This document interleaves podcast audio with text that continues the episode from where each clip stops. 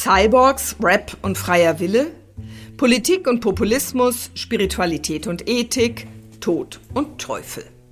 Ein Podcast mit Menschen, die was zu sagen haben. Hier ist Erleuchtung garantiert. Ich bin Dorothea Lüttekens, Religionswissenschaftlerin an der Universität Zürich und sitze, wir haben das vorhin schon festgestellt, ehrlich gesagt in einer Art Aquarium. David, ist dir das klar, wo ja. du gelandet bist? Noch nicht so ganz natürlich, aber ich finde es ein wunderschönes Büro hier ähm, an der Kantonsschulstraße 1 mit Blick aufs Schauspielhaus, auf die Kunst, auf die Kunsthalle. Ähm, und das Aquarium, das du ansprichst beim Büro, ist sehr transparent. Die eine Seite, die nicht auf die Straßen rausgeht, ist komplett verglast, aber ich finde das ja. eigentlich noch ganz nett. Ähm, ich fühle mich hier recht wohl. Ich glaube, es hat viel Licht und das ist doch was Schönes. Ja, jetzt haben alle, die uns zugehört haben, schon gemerkt, du bist neu hier. Ich sitze hier nämlich zusammen mit David Edward in seinem Büro im ZRWP, also dem obersten Stock der Kantonsschulstraße 1. Und das ist der neue Professor für Religion und Öffentlichkeit, eben am Zentrum für Religion, Wirtschaft und Politik. Und David, du hast ja eine doppelbödige Vergangenheit, wobei also das passte, glaube ich, ganz gut zusammen. Einerseits warst du als Religionswissenschaftler an der Universität Basel und andererseits warst du, du hast heute Mittag gesagt, zu 60 Prozent Koordinator für Religionsfragen im Halbkanton Basel-Stadt. Jetzt bist du hier ganz und gar Professor. Meinst du, dir wird diese andere Arbeit fehlen? Nein. Ähm, ich freue mich sehr, dass ich jetzt ganz und gar hier sein darf und einen mentalen Schreibtisch habe, ähm, Lehre und Forschung, Administration dieses Zentrums für Religion, Wirtschaft und Politik. Ähm, darauf freue ich mich sehr. Also, dass ich, du dich auf die Administration freust, ja, auf alles zeigst, andere. dass du ein junger Professor bist. Ja, genau, ja, ja. Der ist noch naiv, der weiß noch nicht, was er sich da einzulassen hat. Nee, aber ähm, ich denke, es ist gut, dass ich diese Erfahrung gemacht habe. Ähm, beim Kanton aus verschiedensten Gründen. Aber ich habe natürlich einen Praxisbezug jetzt, eine Praxiserfahrung, die erstens mal für ReligionswissenschaftlerInnen ähm, wichtig ist als zukünftige Berufsfelder. Mhm. Solche Jobs ja. sind für unsere Abgängerinnen und Abgänger genial. Ähm, sie arbeiten mit einem Religionsbezug in einer Verwaltung, sie haben mit ähm, Exekutivmitgliedern äh, zu mhm. tun, sie haben ja, mit, mit, mit Regierungsentscheiden, mhm. ähm, die einen Religionsbezug aufweisen. Insofern ist es natürlich wirklich genial ähm, und, und einfach auch inhaltlich. Ich habe unglaublich viel gelernt. Ich unterbreche dich gleich, bevor du da vielleicht noch mehr von erzählst, was du gelernt hast.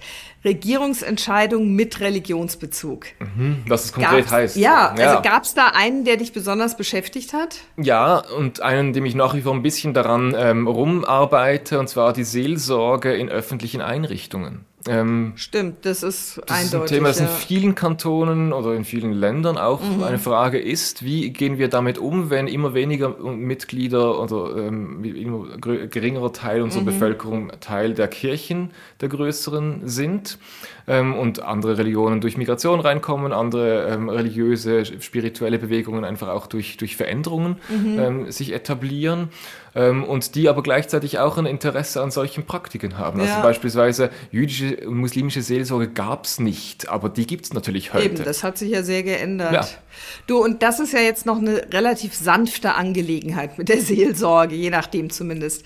Äh, war, hattest du nicht auch Kontakt mit Fragen nach Extremismus, Radikalisierung, also der Angst vor Religion? Doch, doch, natürlich. Ähm, als ich angefangen habe, war das noch so ein bisschen auf der Höhe des IS. Ähm, also der, des sogenannten ja. Islamischen Staates. Und da gab es auch einige Ausreisende aus der Schweiz, Rückkehrer. Mhm. Ähm, ich habe natürlich dann auch ein bisschen mit diesen, ähm, jetzt nicht direkt mit den Leuten ähm, zu tun gehabt. Ich ähm, habe die nicht irgendwie betreut in dem Sinn, aber ich habe natürlich Fragen beantworten müssen, die dann von Politik und Medien kommen. Ja, ist jetzt ähm, Religionsgemeinschaft XY ist jetzt problematisch oder müssen wir da jetzt etwas tun? Oder ist ähm, äh, ein, ein bestimmter Rückkehr jetzt eine Gefahr für die Öffentlichkeit und, und solchen Fragen? Ja, und wie bist du damit umgegangen? Ja, fand ich schwierig und sehr interessant gleichzeitig. Ähm, und das zeigt für mich auch, wie so dieses... Ähm, dieses Axiom des Staates in Religionsfragen neutral zu sein, dort an seine Grenzen stößt. Denn ähm, wir haben Sicherheitsanliegen, die genauso ähm, ja. berechtigt sind in solchen Fragen. Also ähm, niemand möchte hinstehen, wenn denn mal so etwas passieren würde oder passiert mhm. wäre ähm, und sagen, ja, wir haben sie gekannt, wir, wir wussten auch, dass sie irgendwo mhm. ein bisschen problematisch sind, aber wir konnten nichts tun. So. Und da war wirklich, dass da gab es dann auch sehr schwierige Fragen, beispielsweise auch von einer Mutter, die bei mir mal angerufen hat, ähm, von ihrem ähm, muslimischen Kind, ähm, das sozusagen eine innermuslimische Konversion hin zu einer sehr, ja, in Richtung Salafismus tendierenden mhm. Gemeinschaft gemacht hat und die halt dann gefragt hat, ja, muss ich mir jetzt Sorgen machen? Mhm. Ähm, und sozusagen die, die einfache Option wäre gewesen, Entschuldigung, ich bin hier neutraler Staat, ich kann das nicht beantworten. Aber so jemanden möchte man natürlich nicht hängen lassen, sondern ja, ja. Ähm, ich habe dann nach bestem Wissen und Gewissen versucht, im Rahmen meiner Möglichkeiten zu beantworten. Äh, wie beantwortet man sowas? Naja, man versucht so ein bisschen etwas über die, die Gruppe zu sagen. Ähm, also einzuordnen, so dass einzuordnen. die Mutter irgendwie ein Gefühl hat, sie weiß ein bisschen mehr. Ja, und trotzdem halt einfach auch ein paar, also ich habe dann auch mit Psychologen und so gesprochen, mhm. weil es da natürlich auch um, um die Frage gibt, wie, wie kann man den Kontakt zum Kind auch aufrechterhalten. Mhm. Das ist nicht jetzt meine Kernkompetenz, überhaupt nicht.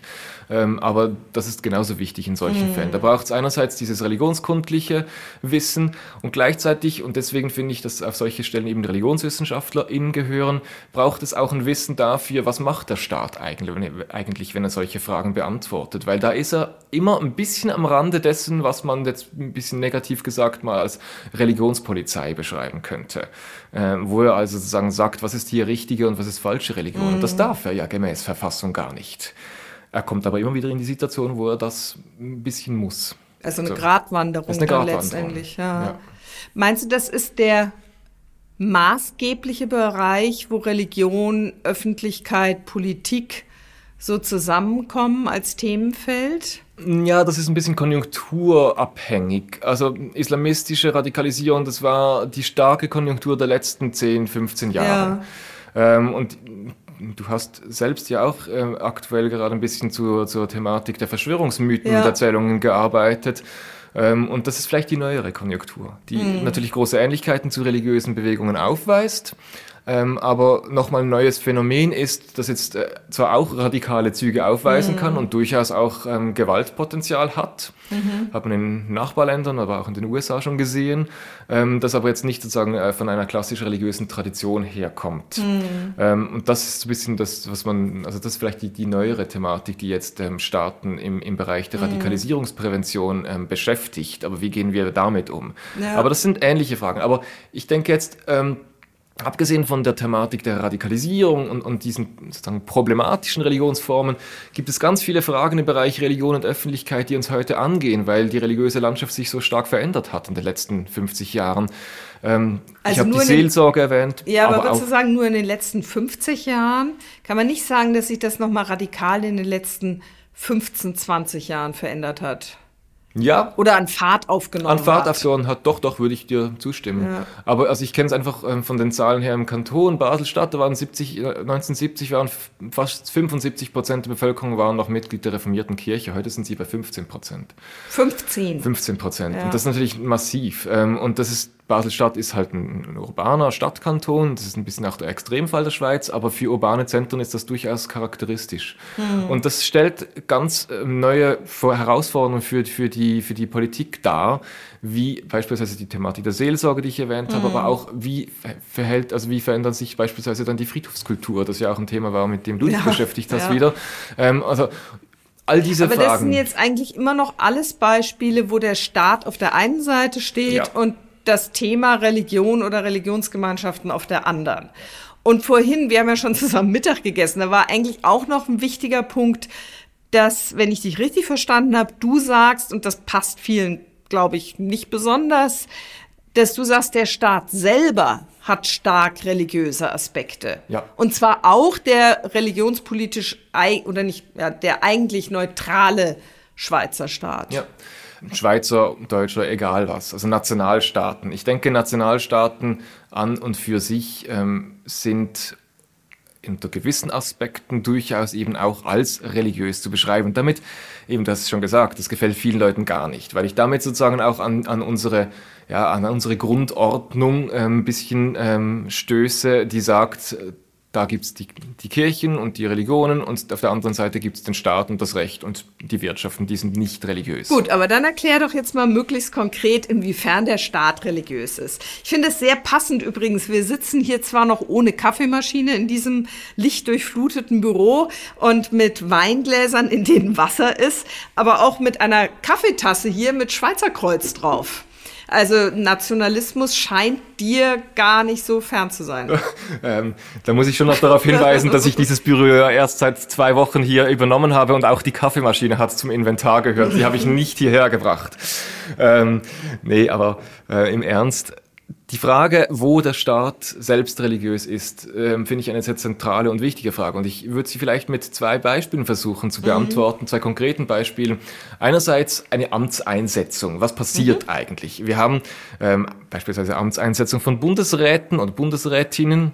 Ähm, da werden sie von sozusagen normalen Bürgern, wenn Sie Parlamentarierinnen waren, haben Sie vielleicht schon eine gewisse Immunität, aber sonst sind Sie vielleicht auch einfach ganz normale Bürger und Bürgerinnen, mhm. werden Sie zu Bundesrätin. Und damit verändert sich zwar nicht Ihre Person, aber ein Teil Ihrer Rolle. ihrer Rolle. Also, und die, ja. die recht weitreichend ist. Sie haben viel mehr Machtbefugnisse mhm. natürlich, aber sie haben auch gleichzeitig eine andere Verantwortung und sie haben eine Immunität. Sie sind in dem Sinn nicht mehr normaler Bürger. Aber was ist das Religiöse? Das, das Religiöse daran? daran ist, wie dieser Prozess vollzogen wird. Mhm. Weil den kann man nicht einfach so, wie wir das hier gemacht haben, mit einer Vertragsunterschrift und einem Vertrag und dann ist man mhm. jetzt irgendwie, hat man einen neuen Beruf oder so. Das mhm. funktioniert nicht in der Politik sondern das wird in einem Eid beispielsweise gemacht. Und das ist ja schon für sich ein religiöser Terminus. Mhm. Und ähm, in der Schweiz funktioniert er ja beispielsweise so, dass das inszeniert wird vor der versammelten Bundesversammlung. Und da muss ein Eid leisten, dass man nach bestem Gewissen auf die Verfassung ähm, sozusagen entweder gelobt oder schwört, dass man sich so und so verhalten möchte und die Verfassung hochhält. Hält. Ähm, und dieser Eid ist sozusagen ein Ritual, das die Person transformiert. Die Person ja. ist danach Herr oder Frau Bundesrätin mhm. und nicht einfach nur Herr XY, Sumaruga oder Pamela. Gut, aber Rituale sind ja nicht per se unbedingt religiös. Ja. Also würdest du dann sagen, dass dieser Eid, also auf das, worauf sich die Schwörenden oder die Gelobenden beziehen, einen gewissen Transzendenzcharakter hat? Ja. ja. Würde also ist es nicht etwas, was man empirisch allein fassen könnte, sondern es ist halt eine, eine Form der Überhöhung, die über das Konkrete hinausgeht. Ja, ganz genau. Und es geht darum, bei diesem Eid eben sozusagen auf die, auf die große Erzählung, auf den Mythos Schweiz, jetzt in unserem Fall, den wir hier diskutieren, ähm, zu schwören oder zu geloben und sich damit sozusagen als eine ähm, ästhetisch inszenierte neue Figur in den Dienst dieser Gemeinschaft zu stellen. Mhm. Ein Ritual, das also ähm, erstens mal gesagt, ich, ich unterstelle mich diesen Dogmen, beispielsweise ja. der Verfassung. Ähm, also würde ich sagen, die Verfassung besteht aus Dogmen? Naja, die Verfassung ist insofern ähm, eine, eine ähm, naja, ich würde schon sagen, dass es eine, eine gewisse dogmatische Ordnung bereithält. Ja. Mhm. Ob das dasselbe ist wie religiöse Dogmen, ist mal eine andere Frage. Aber ja. es ist eine dogmatische Ordnung und der unterstellt man sich ja. noch in einem anderen Maße, als wir das sind. Wir können ja auch dagegen verstoßen, ähm, aber wir bekommen vielleicht eine Buße. Und, und beim Bundesrat, bei der Bundesrätin ist dann sozusagen auch nochmal, wird, wird dann der Verlust ähm, dieser, dieser Funktion vermutlich, äh, je nachdem wie gravierend ähm, mhm. das wäre, dieser, dieser ähm, Verstoß. Ähm, aber, na, aber was was wichtig ist für mich, ist sozusagen das Ritual, das einen Mythos der Nation, Schweiz oder Nicht-Schweiz, spielt gar keine Rolle, mhm. inszeniert, ästhetisch aufbereitet, ritualisiert und dadurch eben überhaupt erst real macht. Mhm. Also ja. das ist, funktioniert nicht mit einer einfachen Vertragsunterschrift, sondern das muss inszeniert werden. Es braucht mehr. Und damit sind wir dann eben bei diesem. Gut, spannend ist ja auch, dass wir beide schon sagen, es ist mehr als eine Vertragsunterschrift. Ja. Was ja eigentlich völlig verrückt ist, weil mhm. man würde eigentlich denken, der Vertrag ist mehr. Mhm. Naja, das zeigt natürlich, dass wir selber auch schon in dieser Denke genau. in gewisser Weise drin sind. Ja, wir kommen gar nicht so richtig davon los. Und du hattest noch ein zweites Beispiel. Ähm, Das zweite Beispiel ist, äh, ist, ist sowas wie ein 1. Augustfeier, Nationalfeiertag. Ähm, mhm. Das ist ja auch etwas eher Neueres. Das ist, ähm, ich glaube, erst Ende des 19. Jahrhunderts überhaupt erst entstanden mit unserem 1. August. Also mit der, der, der neue Schweizer Bundesstaat 1848, äh, den hatte das noch nicht. Da gab es das noch nicht. Aber später musste man, hat man irgendwann das Bedürfnis, das jetzt auch wieder ins, zu inszenieren. Mhm. Und 1. August feiern, jeder Nationalfeiertag ist genau das. Man inszeniert dieses Meer. Es sind ja nicht einfach nur alle Menschen im Staat, sondern die gehören irgendwo zusammen und dieses Zusammengehörigkeitsgefühl muss irgendwo inszeniert werden. Dann gibt es dann irgendwelche ähm, Feuerwerke oder sonstige Ritualbestandteile und auch die Reden, die eben genau dieses Meer festhalten. Mhm. Das sind unsere Werte, das ist unsere Geschichte, da kommen wir her und da gehen wir gemeinsam hin. Und das verändert sich. Ähm, für mich ist es auch ganz spannend, beispielsweise zu sehen, wir haben, ich habe den, den, Mythos Schweiz schon erwähnt, ja. sowas wie beispielsweise INES, also Institut für eine neue ähm, und, äh, Schweiz, ähm, die inszenieren eine indischstämmige Heidi als, äh, als, als Helvetia. Äh, halt, Entschuldigung, das musst du noch mal erklären. Ja, es gibt ein schönes Bild von INETS, ähm, vom Institut für eine neue ähm, Schweiz. Von, von wem kommt dieses Institut? Ähm, das ist, glaube ich, auch von Leuten ähm, an der Universität Zürich auch mit ähm, beeinflusst worden, unter anderem von Kishan Espahangisi. Aber ist das eine staatliche Institution oder eine private? Das ist eine private, also okay. sozusagen eine öffentliche. Ähm, und man merkt ah, aber, gut, also dein Thema. Religion, ja, genau. Öffentlichkeit, dafür bist du und hier. Es geht auch ein bisschen darum, dass man sozusagen versucht, das Bild einer postmigrantischen Schweiz irgendwo mhm. in, in, in, die Öffentlichkeit mhm. zu bringen. Und ähm, Heidi ist vielleicht halt eben, oder Helvetia auch, ist vielleicht halt nicht einfach mehr jetzt dieses blonde Mädchen von den Bergen, sondern mhm. vielleicht auch eine ähm, indischstämmige ähm, Seconda, die in Zürich aufgewachsen ist. Ähm, und, und so zeigt das Bild recht schön für mich, wie eben sozusagen ein Mythos sich verändert. Also ähm, Helvetia kann dann auch ganz anders aussehen und ist trotzdem noch sozusagen eine Helvetia. Ähm, was und man die dann, haben das grafisch umgesetzt. Die haben das grafisch umgesetzt, genau. Ja. Also da zeigt sich sozusagen der Kampf um, welchen Mythos wollen wir eigentlich heute. Glaube, also man möchte Heidi behalten, aber Heidi soll auch andere Hauttönungen haben dürfen als das, was man sich so bei Johanna Spiri vorstellt. Ja. Ja. Spannend. Ich, ich hänge dem gerade noch so etwas nach, weil ich bin natürlich noch mit der blonden Heidi aufgewachsen und ähm, versuche das selber gerade noch so zusammenzukriegen. Du bist Professor am ZRWP, also Zentrum für Religion, Wirtschaft und Politik, aber Schwerpunkt äh, eben bei jetzt hier in Zürich Religion und Öffentlichkeit und gleichzeitig, äh, vorhin tauchte so kurz dieses Stichwort Gratwanderung, allerdings in einem ganz anderen Kontext auf. Äh, gleichzeitig hast du ja noch ein ganz anderes Steckenpferd, oder? Alpinismus. Und auf den ersten Blick ist das für viele provozierend, wenn man sagt, der Staat selber hat religiöse Elemente, wobei ich glaube, viele werden da schnell zustimmen, wenn sie ein bisschen nachdenken. Beim Alpinismus, ja, da kommt so die erste Assoziation. Man sagt, ja, man geht lieber in die Berge als in den Gottesdienst am Sonntagmorgen, da ist man Gott näher. Ähm, ist das alles? Weil das fände ich so ein bisschen schade, wenn du sagst, ja, und damit ist dann schon der Religionsbezug da. Nee, nee, ist, der ist unterschiedlich. Also, ähm, das, man, das ist ein Riesenthema und das mich auch schon seit vielen Jahren beschäftigt. Das geht beispielsweise von romantischen Bildern. Ähm, wir sitzen hier gleich neben der Kunsthalle. Nein, Kunsthaus. Kunsthaus, Entschuldigung. Ja, man sieht, ich bin noch nicht so lange in Zürich. Das muss ich noch lernen. ähm, neben dem Kunsthaus und Jetzt habe ich den Faden verloren. Ähm Gut, das ist kein Wunder, wenn du ins Kunsthaus rüber denkst, ja, das stimmt, äh, rüber siehst. Naja, also, ähm, wir, wir sitzen am Kunsthaus und vermutlich denkst du an David Kaspar Sowas Friedrich. beispielsweise. Ganz, die ganzen Bergbilder aus der Romantik beispielsweise. Mhm. Ja, das ist ein wunderbares Thema, um damit zu beginnen, wo man sieht, da wird so etwas wie Erhabenheit als Gefühl überhaupt erstmal erfunden. Also so. der einsame Wanderer, Jawohl. der auf dem Gipfel steht genau. und in die Ferne schaut. Das ist eh nach wie vor vorhanden. Man muss nur Instagram mal kurz an, angucken und man sieht sozusagen, ähm, ob bewusst oder unbewusst, ähm, hundertfache ähm, Rezyklagen von, von Caspar David Friedrichs bekannten Bild. So. Mhm. Das ist die eine Seite, sozusagen die Erfindung dieser, dieser ähm, landschaftsromantischen Gefühle, die heute sehr, sehr weit verbreitet sind, würde ich sagen. Bei, bei vielen, das ist, geht ein bisschen in das, was du gesagt hast. Ähm, das ist für mich aber nur eines. Aber warte noch mal kurz, diese landschaftsromantischen Gefühle, wo ist da das Religiöse? Naja, also das Erhabene und, und ähm, Sublime, das ist eine, ist eine religiöse ähm, Begriffs, ähm, eine religiöse Sprache. Also im Grunde genommen die Erfahrung des Unfassbaren, der ja. unfassbaren Weite. Ja. Und so. Die ja, hier jetzt mhm. auf, auf einen Gegenstand, nämlich beispielsweise einen Berg gelegt wird, der noch bis ungefähr um 1600 in keinster Art und Weise irgendwie als schön oder erhaben oder auch nur annähernd in diese Richtung gerückt wurde, sondern das sind hässliche Brocken, da muss man durch, wenn man unbedingt muss, aber man geht lieber nicht mhm. durch. Und dieser Wechsel zwischen, das sind hässliche Orte, man geht da nicht durch, bis zu, ich fühle mich da so richtig bei mir und ich habe das in, äh, irgendwo ein erhabenes Naturgefühl und so, die heute sozusagen weit verbreitet sind. Das ist ein spannender religions- und kulturhistorischer ähm, Prozess, der hier zu beschreiben ist. Ähm, man kann das aber auch noch ganz anders aufdröseln. Also ganz viele Alpinisten sprechen dann eher auch andere Narrative an, wenn sie sagen, sie müssen bergsteigen, weil sie da ganz bei sich sind. Und da haben wir so ja. Meditations- und, und gebetsartige Narrative drin. Für mich auch ganz spannend ist ähm, sozusagen Selbstaussagen. Also es gibt Bergsteiger, ähm, Engländer beispielsweise, die um, um 1900 sagen, Bergsteigen, das ist meine Religion. Mhm. Also die sagen explizit. das. Die sagen das so explizit.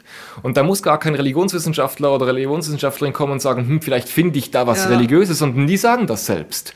Und das ist für mich gleich auch ein Beispiel, wie heute der Religionsdiskurs funktioniert. Mhm. Leute sagen, ich bin religiös beispielsweise, indem ich das oder etwas anderes mache. Also ähm, Viele Leute reagieren ja auch etwas ähm, manchmal positiv oder vielleicht auch eher negativ, wenn man sagt, Fußball kann religiöse ähm, ähm Aspekte haben. Ähm, als Basler, äh, wenn ich da bei meinem Stadion äh, vorbeifahre, dann sehe ich ein riesengroßes ähm, Graffiti, wo drauf steht, über allem stehst du. Das ist die Transzendenzbeschreibung. Ähm, Über allem ist, ist etwas und das ist der Verein. Und das ist natürlich längst nicht für alle Leute, die da ins Stadion gehen, ähm, derart hoher Stellenwert und, und sozusagen von dieser ja, also Transzendenz, also ich, aber für ehrlich, den harten Kern. Ja, eben. Und ich also denke, ich so ist das auch. eher schwer nachzuvollziehen, wie man das nicht verstehen kann. Ja, ja danke. Also, dass sich jemand, der eben, ich habe das vor kurzem, kam das auch in einem Interview vor, hier in der Südkurve steht, als Ultra und aufgeht nicht nur im Spiel, sondern in dieser Gemeinschaft, ja, ja. in diesem Gesang, also in diesem Einswerden mit dem Spiel und mit dem Gefühl, ich könnte es auch beeinflussen. Wir haben gewonnen oder wir haben verloren.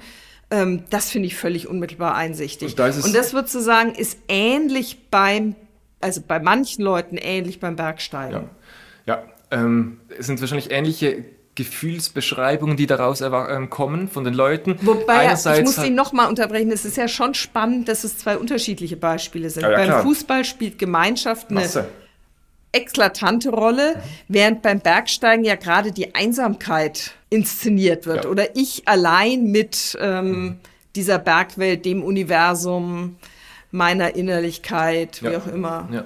Ja, das eine ist sozusagen die, die kollektive Ekstase mhm. ähm, im Fußballstadion oder, oder auch in anderen Street Parade beispielsweise, was ja äh, auch Zürich durchaus ähm, prägt. ähm, und das andere ist. Warst das, du schon mal da? Nee, nee, ich, ähm, ich habe schon vor. Lohnt jetzt, sich in lohnt verschiedener sich. Hinsicht. Auch ja. das, also das Sachselüter möchte ich mir gerne mal ansehen. Mhm. Ähm, also sozusagen die, die, die zivilreligiösen ähm, Rituale der Stadt Zürich, die möchte ich mir in der nächsten Zeit schon noch ähm, gerne Darüber ansehen. Darüber sollten wir auch mal einen Podcast machen. Sechse Leuten. Gut. Ja, aber jetzt habe ich dich äh, von der Fährte abgebracht. Nein, nein, das passt schon. Ähm, naja, wir waren beim Bergsteigen vorhin und man, man sieht halt einfach sozusagen, wie, wie dort eben auch ähm, der, der moderne Religionsdiskurs funktioniert, wenn Leute selbst Bergsteiger sagen, das ist meine Religion und, und das Bergsteigen ist eine Sekte. Ähm, und das ist ein Bergsteiger, der das so gesagt hat. Ähm, und zwar meinte er das durchaus positiv. Gut, also den Sektenbegriff, den, den heben wir uns irgendwie fürs zumindest mal nächste Mittagessen auf. Oder gar nicht. Oder gar nicht. Na, da kommen wir ja nicht ganz rum in der öffentlichen Debatte. Das stimmt. Du bist jetzt hier zuständig für Religion und Öffentlichkeit. Ich freue mich, dass du da bist. Ich weiß, dass sich viele hier in der Fakultät freuen und ich bin mir sehr, sehr sicher, dass viele Studierende großes Glück mit dir haben, hier als Lehrer und Forschende am ZRWP und am Studiengang. Ich freue mich auch ganz, ganz fest. Darauf. Gut, in dieser allgemeinen Freude verabschieden wir uns hier als äh, Podcast der Theologischen Fakultät der Universität Zürich. Wir sind jetzt wieder mit dem neuen Semester alle zwei Wochen da. Auch dank der Podcast-Schmiede und Andi Gredig, der uns bei der Technik unterstützt.